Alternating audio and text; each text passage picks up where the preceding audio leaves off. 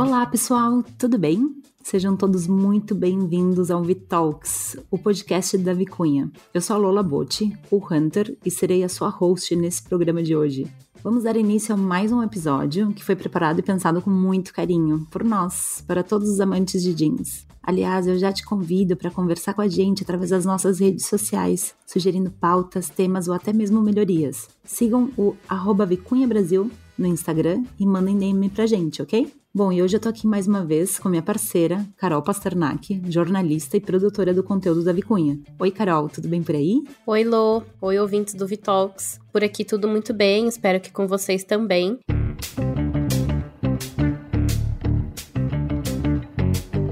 E no episódio de hoje a gente vai falar sobre a influência da tecnologia na moda, que é um assunto que está super em alta no momento, principalmente quando pensamos em tecidos tecnológicos, impressão 3D, realidade virtual e o ainda pouco explorado metaverso. Isso mesmo, Carol. E a tecnologia tem feito cada vez mais parte do universo da moda, né? Seja aprimorando o processo de produção, desenvolvendo peças mais funcionais e até mesmo criando roupas virtuais, as famosas skins. Isso mesmo. A Tommy Hilfiger informou que até esse ano todos os processos de design das coleções vão ser totalmente projetados usando a plataforma de design 3D, desde o desenho até a amostragem e a passagem para o showroom. Na prática, a maioria das roupas será totalmente digital até que apareça na passarela ou seja vendida em lojas físicas. Demais, né? Demais mesmo. Tem também, né, a gente deve lembrar daquele filme Pantera Negra. O longa recebeu a premiação de figurino no Oscar de 2019 com seus trajes excepcionais e ricos em detalhes impressos em 3D. A designer e arquiteta Julia Koerner,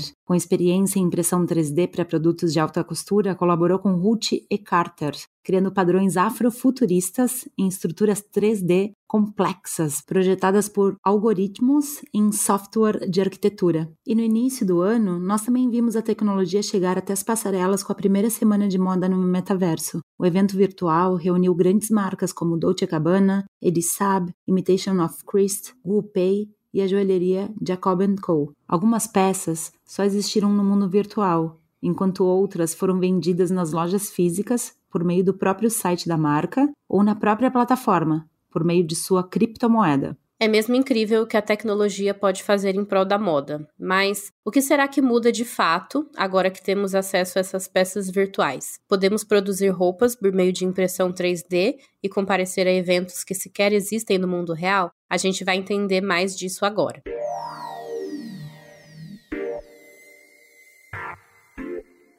Para nos ajudar a responder essas e outras perguntas, a gente convidou para o episódio de hoje a incrível Bruna Petreca. Ela se formou em moda pela USP e desde 2018 trabalha no Royal College of Art. Tem experiência em caracterização, avaliação de desempenho e produção de têxteis. Atualmente, ela lidera uma linha de pesquisa que estuda o futuro da experiência com foco em consumo sustentável para uma economia circular. Seja muito bem-vinda ao Vitalks, Bruna. Obrigada, gente. Obrigada pelo convite. É um prazer estar aqui e eu vou tentar compartilhar um pouco desse universo que vocês estão escrevendo e adentrando com o pessoal da tecnologia, moda e sustentabilidade. Perfeito, Bruna. Obrigada também aqui pela minha parte. Eu queria já começar a te perguntar, assim, de uma maneira geral, como tu acha que a tecnologia tem influenciado a moda nos dias de hoje? A gente pode avaliar isso pensando em alguns eixos, né? Alguns temas principais onde a moda e a tecnologia se interligam. Então, tendo o ponto de vista do design, por exemplo, a própria profissão do designer tem se reformulado muito pelo ponto das novas tecnologias que adentram na área do design nos últimos anos. Então, como vocês mencionaram, tem as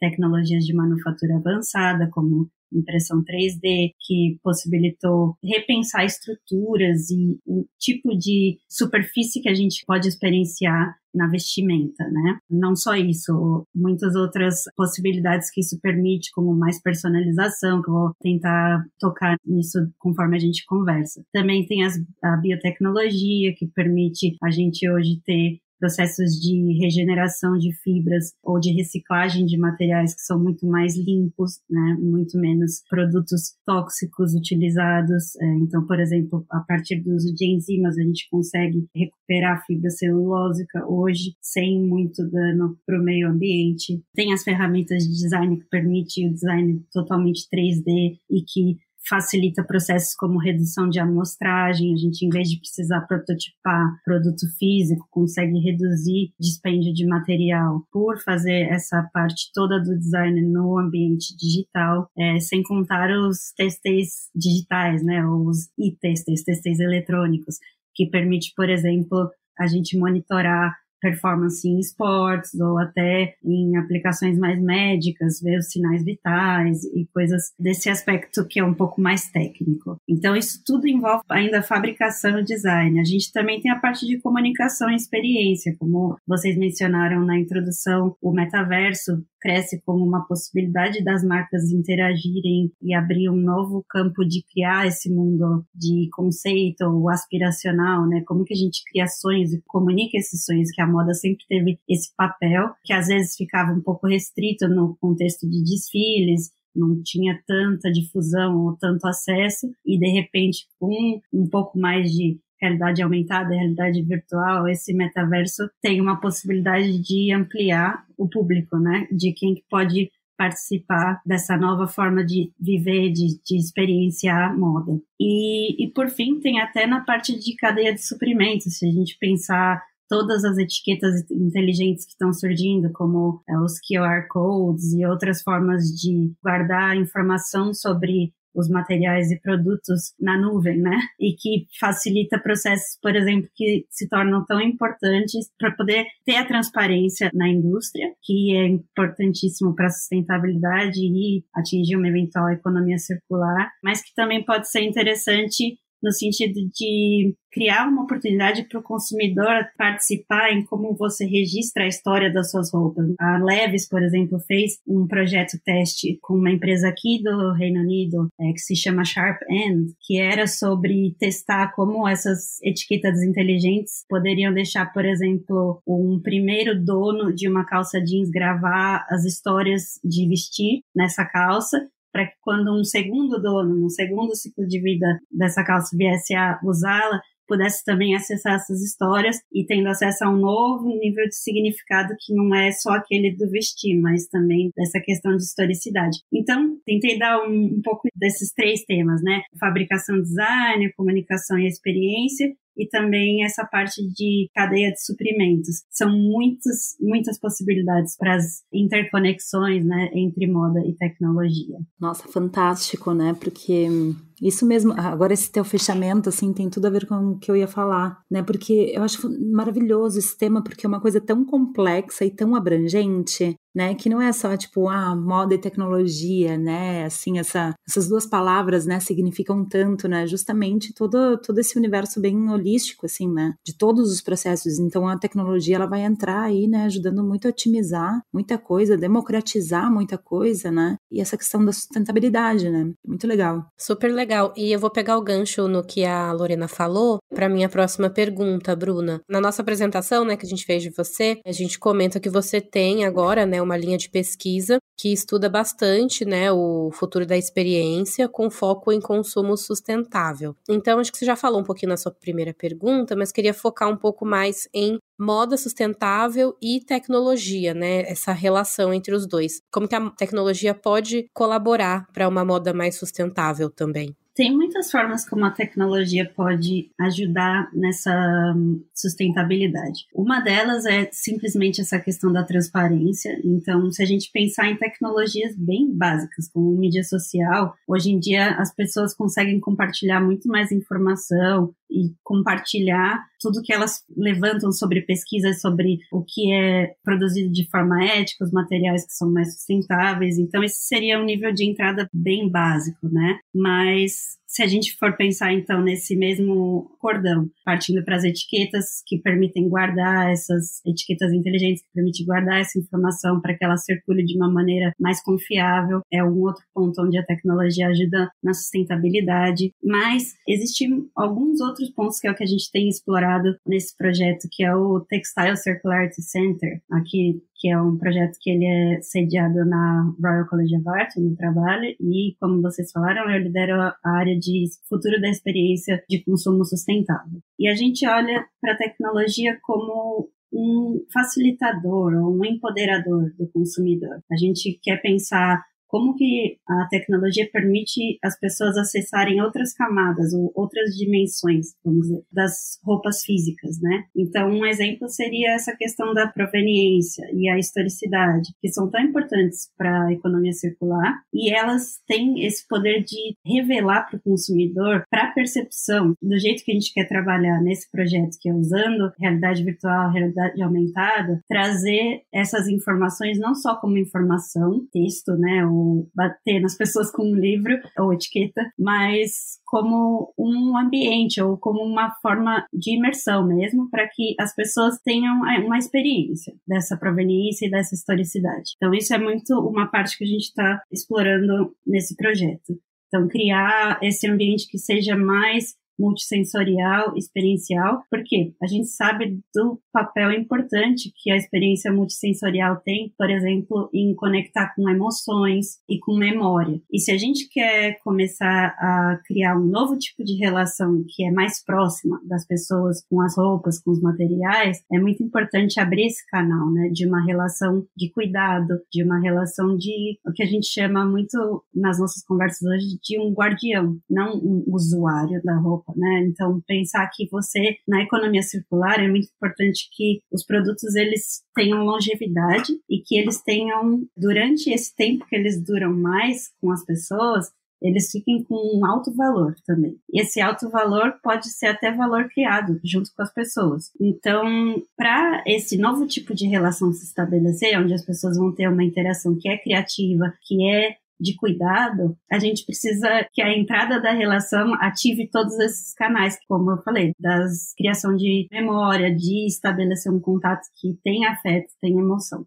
Então, a gente quer reativar essa ligação da relação mais criativa com as roupas, né? Que no momento que a gente vive agora do fast fashion, ela ficou uma relação muito mais presa na dimensão visual estética do que necessariamente numa participação ativa no fazer ou até criativo no vestir. E a gente acredita que a tecnologia ela tem o poder de ajudar a gente a facilitar as pessoas acessarem esses processos novamente, né? Tanto de participar de atividades criativas na personalização de produtos, por exemplo, ou mesmo para educação sobre os materiais, como eu falei, criando experiências imersivas que ajudam a gente a apresentar um material novo que é mais sustentável, ou que ajude a gente a reintroduzir certos fazeres como costura e, ou pregar um botão, sabe? Todas as partes de cuidado das roupas que foram se perdendo. Então, a tecnologia pode ter esse papel muito importante de revitalizar alguns dos saberes que a gente perdeu e, por fim, criar novas formas de comunicação, né? Como foi mencionado na introdução, semanas de moda digital estão acontecendo e tem um papel muito grande das roupas em expressão e comunicação e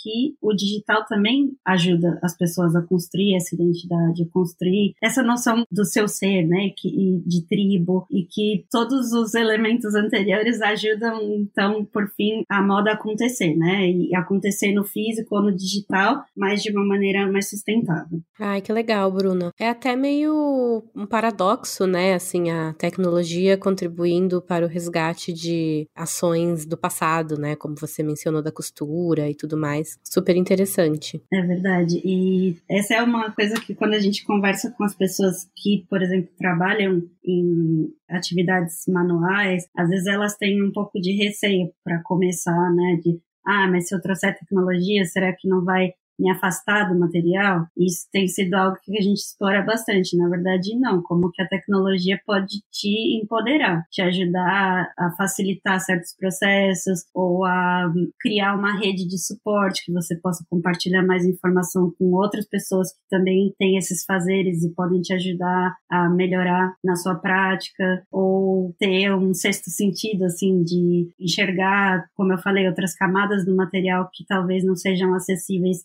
só para nossa percepção natural, né?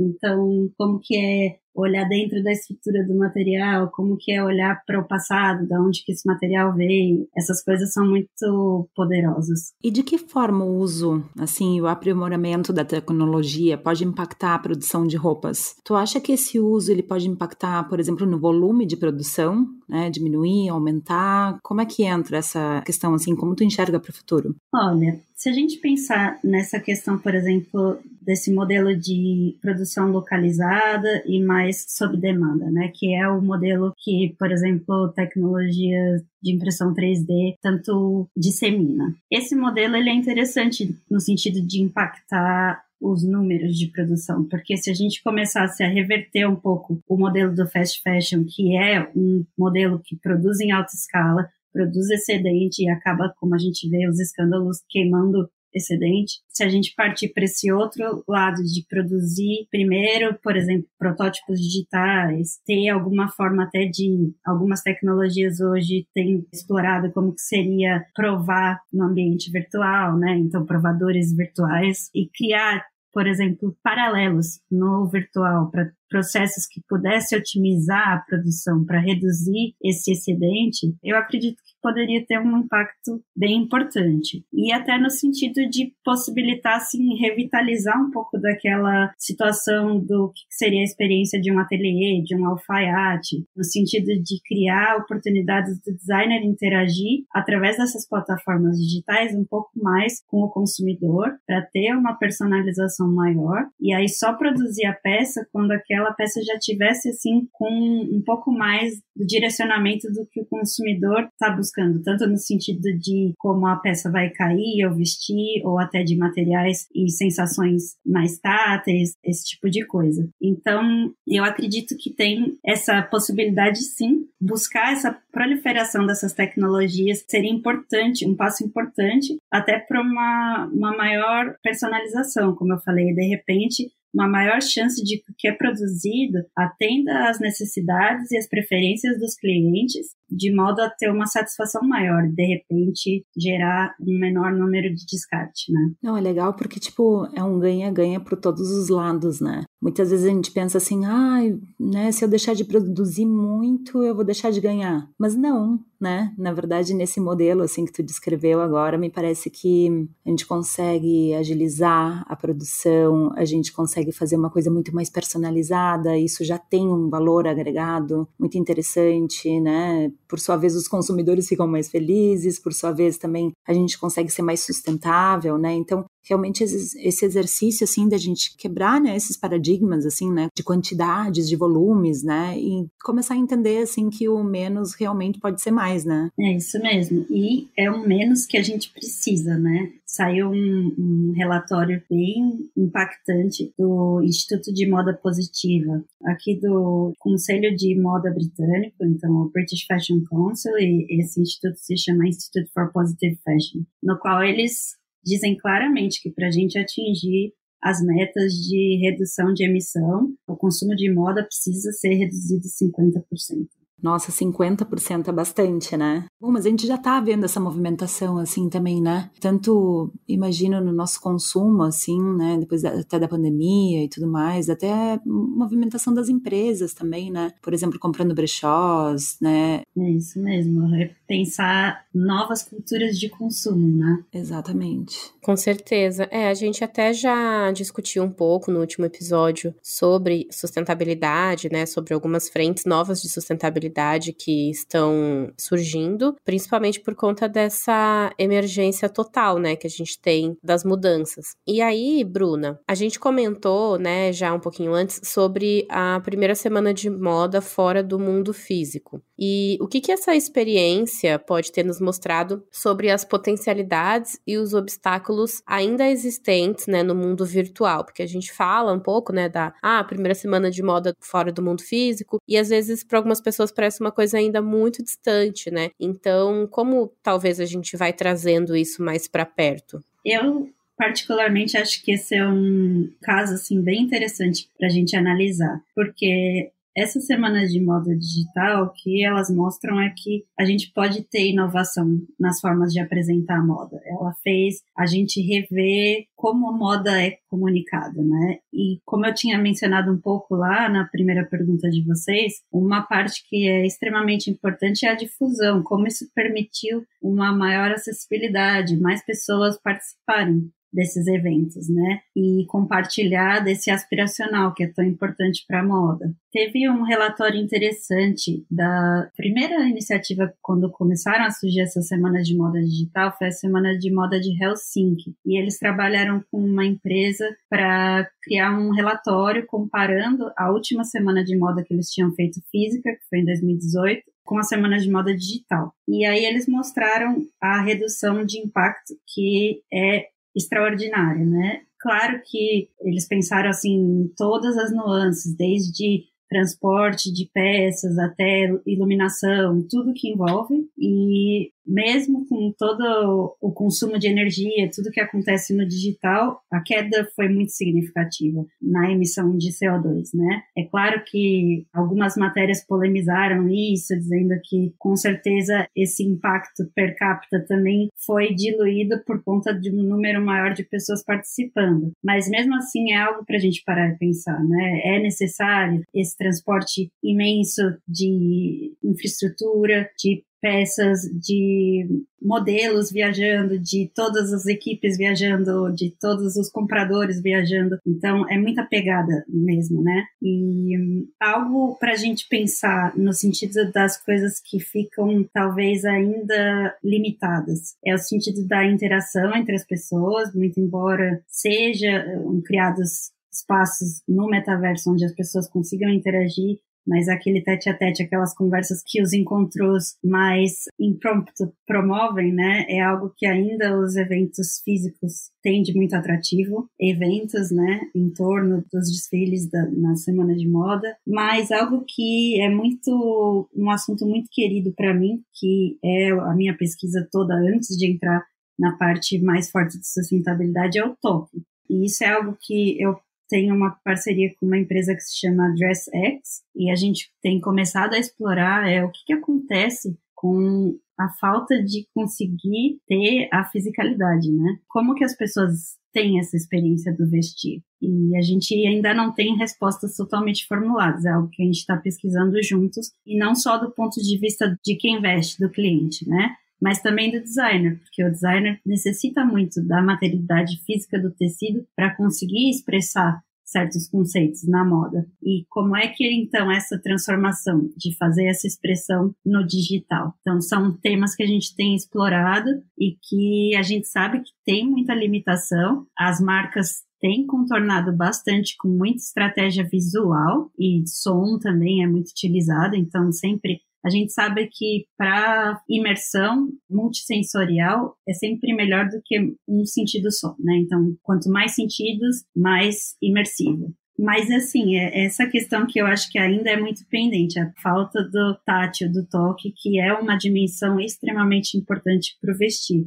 E eu acho que isso ainda é algo que fica bem aqui na experiência digital e que a gente tem explorado bastante aqui com os meus colaboradores para tentar achar algum meio termo, né? Ou experiências diferentes, porque o que a gente sabe é que também não adianta só ficar tentando imitar o mundo físico no mundo digital, é, é usar o digital para expandir o tipo de experiências que a gente pode ter. Ai, super legal, Bruna. É, eu fiquei pensando enquanto você falava, né, que realmente, até as, as próprias semanas de moda aqui no Brasil, mesmo que a gente foi acompanhando online, depois foi uma coisa meio híbrida, aí esse ano voltaram a ser presenciais, e a gente sente muito o bem-estar de estar de volta presencialmente, né? Então, como responder essa dinâmica? Talvez um híbrido poderia ser a resposta, alguma coisa assim, porque o toque do presencial, principalmente para a moda, né, para a ação do vestir, como você mesma disse, é difícil, mas talvez ainda tem mais possibilidades que o digital pode nos dar que a gente ainda não está vendo. Achei muito legal, assim, até para uma experiência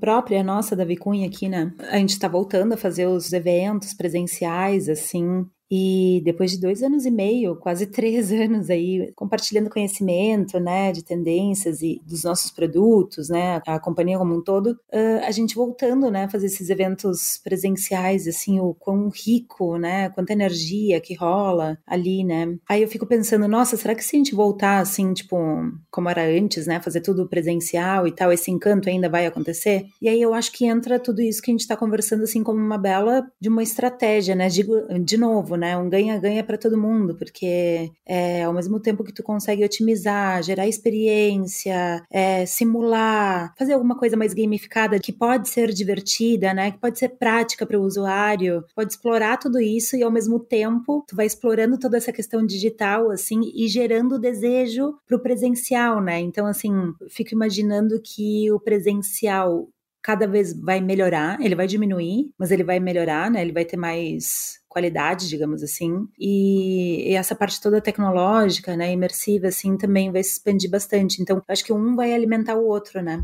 Não sei, mas é só uma, uma reflexão aqui. É bem interessante, eu acho que é isso mesmo. É um pouco como a gente falou antes na questão de trazer as tecnologias e se elas diminuem a produção. Como você falou, é de novo esse ganha-ganha. É onde é que a tecnologia pode vir fortificar, assim, né, do que acontece no físico? Como que ela cria essa oportunidade de expandir o que acontece no físico. Bacana. E bom, né, a gente estava conversando assim sobre os materiais, né, que estão sendo impactados por isso, né, por essa grande constante de mudança, né, a maneira de apresentar as coleções também, né. E dentro de tudo que a gente está falando agora, assim, o que que tu acha? Qual é a principal vantagem de apresentar um modelo no mundo virtual, assim, antes de conceber o produto físico? Eu acho que principal vantagem é conseguir só produzir o que será consumido. Acho que a gente precisa muito fazer isso. Produzir de uma maneira mais é, personalizada também, essa questão que é tão importante no sentido de inclusão e mas também de ter novamente essa produção certeira. E até em alguns casos, de repente só produzir no virtual, que é algo a gente tem visto para certas demandas não vou fazer nenhum é, juízo de valor, é, mas já fazendo um pouco, existe uma demanda por moda somente virtual. Então, em casos, por exemplo, que a gente sabe que tem uso, por exemplo, de peças uma única vez para criar um conteúdo para uma mídia social, existe necessidade de uma peça física? É questionável. De repente, isso é uma demanda que uma peça virtual poderia satisfazer, que algumas marcas como essa DressX que eu mencionei já estão atendendo, mas para outras áreas de consumo que estão ficando mais fortes, como as skins nos games, no metaverso. Então, certas coisas que hoje o fast fashion atende e que de repente pode ser questionado, é necessário ter de qualquer maneira a produção dessa roupa? Talvez não, talvez seja suficiente que ela exista só no virtual. Sim, eu acho que as marcas que querem surfar essa onda, né, se transformarem assim, eu acho que tipo elas podem enxergar no digital, né, uma grande oportunidade de negócio assim também, né? Claro que é um desafio, né, quando a gente tem uma, uma marca, né, uma linha de roupas, né, feitas, né, e migrando para essa parte tecnológica, né? Mas por que não pensar? Por que não ter tipo também um pensamento de uma marca híbrida, assim, digamos, né? Ah, eu tenho minha parte digital e a minha parte, né, de roupas para vestir fisicamente mesmo, né? É uma baita oportunidade. Sim, total. E, Bruna, a gente estava falando bastante, né? A gente falou bastante, assim, no sentido, acho que da indústria, né? Do que está sendo feito e tudo mais. Mas do ponto de vista do consumidor, né? O que, que você tem observado sobre o comportamento dos consumidores e produtores de moda nesse universo digital? Eu acho que o que fica mais forte com os consumidores é essa é, questão de a gente sabe que a moda ela entra num lugar também da novidade. O ser humano tem, tem mil teorias é, de psicologia que explicam isso, como a gente tem essa paixão por novidade. E que a, o fast fashion veio atendendo até agora. Mas, novamente, é necessário que isso seja feito através do fast fashion? Talvez não. Talvez a tecnologia, não só com roupas digitais, mas com outras formas de criar experiência, né, como a gente discutiu de, de diversos ângulos aqui até agora, poderiam ser criadas formas de oferecer mais experiência para o consumidor com o suporte das tecnologias e que atendesse a esse sentido de engajamento continuado e de oferecer essa novidade. Para os consumidores também é forte a questão de novas formas de expressão. Né, os consumidores passam muito mais, como a gente sabe, com as mídias sociais, a criar conteúdo. E é um gancho que é importantíssimo para a moda, eu acho, embarcar, retomar né, essa oportunidade de que a relação com a moda seja uma relação mais criativa. As pessoas se expressam quando elas vestem. E as tecnologias têm um poder muito grande de. A, a gente vê isso fortíssimo nas mídias sociais, como as pessoas criam conteúdo. Então, como que essa combinação de moda e tecnologia pode ajudar as pessoas a fazerem mais e mais essa expansão da expressão, da criatividade, da brincadeira, né? Dessa coisa da, da experiência gamificada, como a gente mencionou. Por fim, eu acho que é uma maneira nova ou até é, mais acessível, de novo, dos consumidores se conectarem com as marcas. O digital ou as tecnologias, né, permitiram muito mais canais, muito mais uh, abertura, muito mais possibilidade para as marcas se reinventarem e, e participarem de criar esse imaginário e entregar é, de novas formas o que é o, o aspiracional em torno dos conceitos que as coleções exploram. Acho que isso na parte dos consumidores é o que é mais forte. Dos designers ou dos produtores, é essa questão de rever mesmo o seu papel. É, em algumas situações, o designer fica muito mais como um facilitador, né? Então, existem marcas hoje que são praticamente plataformas online que ajudam o consumidor a escolher é, parâmetros, escolher materiais e conseguiam criar um produto mais personalizado. Ou pode ser que o designer está facilitando ali o processo de um material que é totalmente biológico e ele cultiva praticamente aquele material. Então, em vários sentidos, o, o designer está revendo é, sua atuação, se familiarizando com novas ferramentas, né? E com novos processos. E poderia também, nesse sentido, de novo, a questão dos games e do metaverso é todo um novo arcabouço de ferramentas e de linguagens que os designers têm que se familiarizar, mas que vira uma nova possibilidade de criar e de inovar essas experiências que eles podem oferecer para os consumidores. Então, acho que essas são as coisas mais fortes, assim, do ponto de vista de consumidores e dos designers. E, Bruna, me diz uma coisa, olha só, a gente está falando de tantas coisas, né? Tantas coisas novas, né? Muitas coisas que a gente só escuta falar, que são temas de pautas, né? E, enfim, né? Um mundo realmente muito novo, assim. Eu queria que tu comentasse, assim, pudesse dividir com a gente, por exemplo, o que que um profissional de moda, um criador ou um empreendedor, né? Um proprietário, de marca, né? Enfim, quem quer transformar o seu negócio, a sua profissão, assim, direcionado para essa parte toda mais digital, mais tecnológica, qual o beabá, assim, por onde começar estudar, aprender, que se levar em consideração, assim, existe algum início, assim, o que que tu sugere? Olha, eu acho que as universidades são um lugar bom para a gente começar. Os componentes curriculares das faculdades têm sido bastante revistos para trazer essas novas tecnologias, né? Então, por exemplo, eu sou professora visitante no curso da profissionalizante da Faculdade de Belas Artes de São Paulo. Uh, tem é, tido uma ênfase muito forte em incluir, por exemplo, realidade virtual, realidade aumentada como processo e como produto, tá? Então, tanto auxiliando essa questão que a gente falou de como que essas tecnologias fazem parte do processo criativo dos designers, mas como que elas também podem ser parte da entrega, né? Parte do produto que eles vão entregar para o consumidor. E então, um lugar bom para começar é olhar como que as faculdades estão é, reinventando os seus currículos para começar a ter uma noção assim de que tipo de assuntos que a gente tem que se é, inteirar e quais são os tipos de software, quais são os tipos de tecnologia. É, eu acho que uma outra coisa importante é também conectar com os fornecedores, no caso de empresas, né? Porque eles têm revisto rapidamente o que eles oferecem no sentido de software e de tipos de ligação que as empresas podem fazer. Então, por exemplo, existem hoje muito mais é, softwares que facilitam ligar a prototipagem no virtual ou a confecção das peças.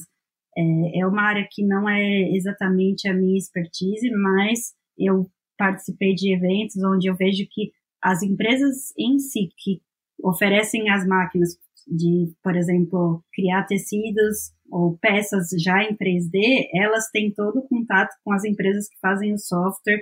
Então, conectar com os fornecedores é uma coisa assim também extremamente importante. Obviamente que buscar espaços como os Fab Labs, esses lugares estão cheios de gente com muito conhecimento e que Muitas vezes tem muito workshop, muito tutorial que eles até colocam disponível online, muita coisa que dá para a gente é, começar a investigar, se educar, mesmo que seja de uma forma introdutória, assim, de casa, né? É, e aí buscar, então, um pouco mais cursos especializados, uma vez que a gente tiver um conhecimento mais genérico, né? Sobre, de repente, algum assunto que te interesse mais. Bruna, muito bom, muito legal. A gente acho que teve um pouco dessa conversa já aqui na Vicunha no nosso último lançamento, que a gente falou também um pouco de metaverso, né, de todas essas tecnologias. E aí queria fazer essa pergunta para você aqui já para a gente ir meio encerrando. Que assim, a gente aprendeu que a, a, função, né, uma das funções principais aí da roupa é proteger nosso corpo, né, do frio, do calor, tem as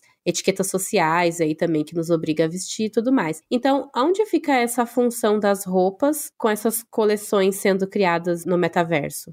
Então, eu acho que é uma tensão bem importante da gente pensar, porque a roupa, sim, ela tem toda essa questão do vestir, mas ao mesmo tempo a moda ela tem essa tendência de enfatizar o visual, né? E é o lugar que o metaverso ele atende tão bem. Como eu mencionei antes, foi essa ênfase que contribuiu para o sucesso do fast fashion, se a gente pensar. Mas como que a gente vai transpor essa limitação, que é o importante, né? E aonde que daí o, as roupas digitais ou qualquer outra tecnologia digital pode ajudar. Eu acredito bastante em dois potenciais, assim. O casamento da tecnologia com a moda tem um papel muito importante de é, revelar aquelas questões de proveniência, historicidade, como eu falei, é tão importante para a gente reaproximar as pessoas dos materiais, criar um novo tipo de. ou resgatar também, né? Pode ser que é um novo, pode ser um resgate de um tipo de relação mais próximo das pessoas com as roupas. E eu acho que a tecnologia é sim crítica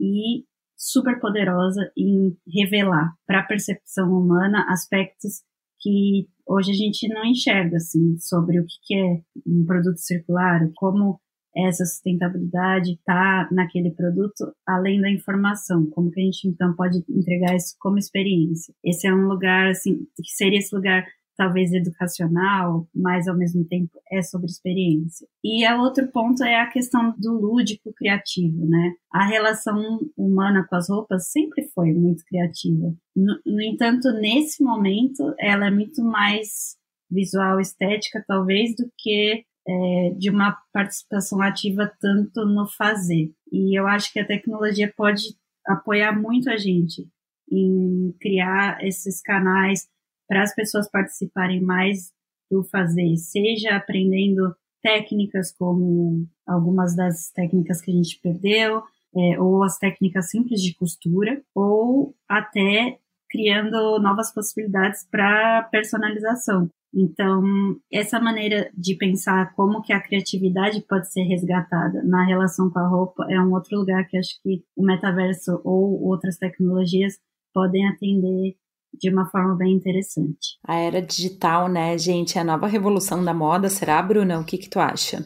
A moda e a tecnologia têm uma relação muito de longa data, né? Se a gente pensar que computadores surgiram por causa da indústria têxtil, né? O T.A. Jacquard foi o que influenciou o conceito de computador. E Revolução Industrial nasceu na indústria têxtil. Então, é, esses setores, eles têm uma contaminação muito positiva e que pode, assim, é, influenciar muito esses outros setores, como a gente comentou, a relação com a sustentabilidade. E eu acho que é importante para pensar, assim, qual que é o benefício maior que a tecnologia pode trazer, né? E nesse sentido, acho que uma palavra-chave, assim, de, de surgir em alguns momentos da nossa conversa hoje já, é a questão da difusão e da inclusão, porque a tecnologia, ela permite como a gente conversou, maior transparência da indústria, práticas mais responsáveis, é, mais atualizadas com o que o mundo precisa hoje, né? Consumidores mais informados como consequência disso, consumidores mais satisfeitos por conta de toda a personalização, todas essas novas experiências e produtos melhores, né? É entender a tecnologia, sim, a tecnologia é uma grande virada, mas com que lente que a gente quer olhar para a tecnologia, porque a relação da moda com a tecnologia, é, como eu falei, é muito antiga, mas qual vai ser a faceta que a gente vai escolher para olhar nesse momento? Aí que eu acho que está o X da questão. Muito bom, Bruna. Eu acho que talvez a gente vai saber responder mais daqui a um tempo, né? Mas é uma ótima reflexão. Estamos finalizando o nosso Vitalks de hoje né? Foi uma aula aqui, tudo que a gente aprendeu com a Bruna, né? E, Bruna, assim, a gente tem um momento no Vitalks que se chama Radar, que é um momento onde a gente gostaria de, de te perguntar, assim, algumas referências, né? Perguntar se tu tem alguma dica, né? Seja um livro, uma série, um podcast, uh, mas eu queria que tu compartilhasse com a gente, assim, o que que tu tem visto, o que que tem te impactado ultimamente? De conteúdo digital, eu tenho explorado bastante um site que chama Selvagem Ciclo, que é daí do Brasil mesmo. Lá tem muito conteúdo relacionado à sustentabilidade é, e a essas perspectivas da diversidade, que eu acho que é bem importante. E tem bastante espaço para uma questão que eu acho que não é estritamente ligado ao digital, mas que eu acho que o digital bebe muito desse tema, que é a questão de fabulação, né? Que é essa história de a gente imaginar o que, que as coisas podem ser. É, sonhar, eles tiveram toda uma série de episódios sobre sonhos e acho que é uma relação que é bem interessante. Acho que para quem tiver interessado nessa parte tecnológica, no encontro né, da tecnologia com sustentabilidade, pode ser um, uma fonte interessante assim para beber. Fora isso, acho que é importante sempre ficar ligado no, nos conteúdos do Ellen MacArthur Foundation. É, eles falam muito sobre essa relação entre a tecnologia e a sustentabilidade, mais especificamente do ponto de vista da economia circular e eles têm muitas atividades relacionadas à moda. Eles têm um podcast também com episódios que falam sobre novas culturas de consumo e, e como as tecnologias podem ter um papel nisso. Acho que é, essa seria uma outra recomendação. Uau, a gente ama mesmo os ah. conteúdos da Ellen MacArthur. Muito legal. E esse outro aqui, o Selvagem e. Como é que é? Selvagem e. Selvagem Ciclo. Selvagem Ciclo. Nossa, já entrei aqui. Nossa, muito legal mesmo. Interessante. Vou me jogar. Muito bacana. E tu, Carol, quais são tuas dicas de hoje?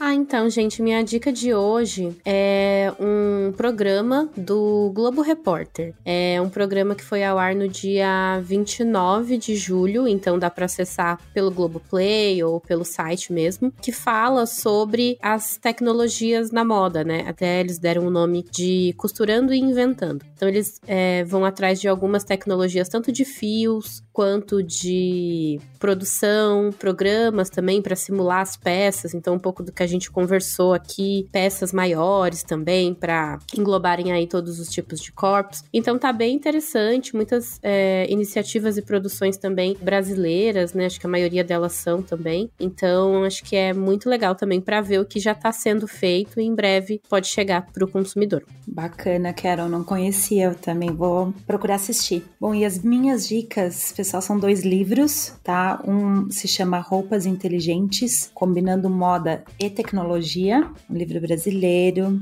da editora Senac.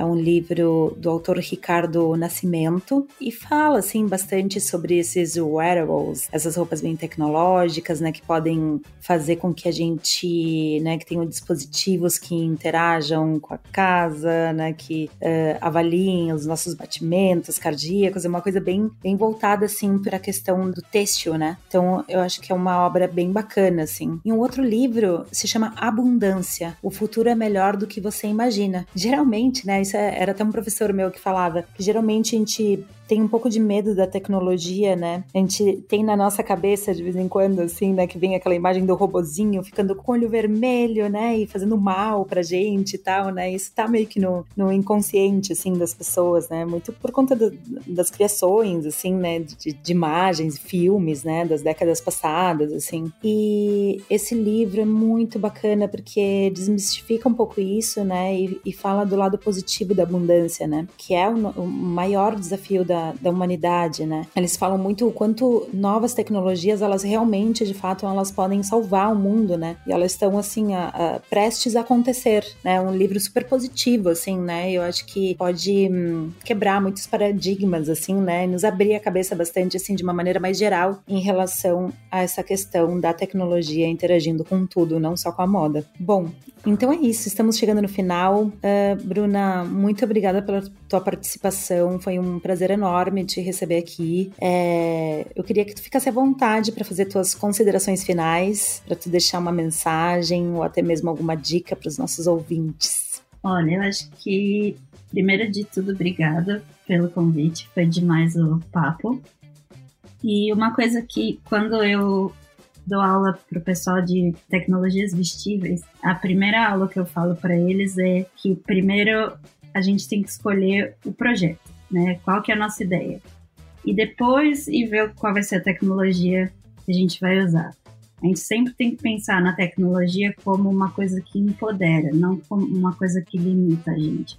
A tecnologia tem que ajudar a gente a dar asas para as ideias que a gente tem para trazer coisas que vão tornar, como a gente viu nesse episódio de hoje, nossa experiência mais rica ou mais atualizada com as necessidades do nosso hoje, né? E também é, pensando no que é melhor para o nosso futuro.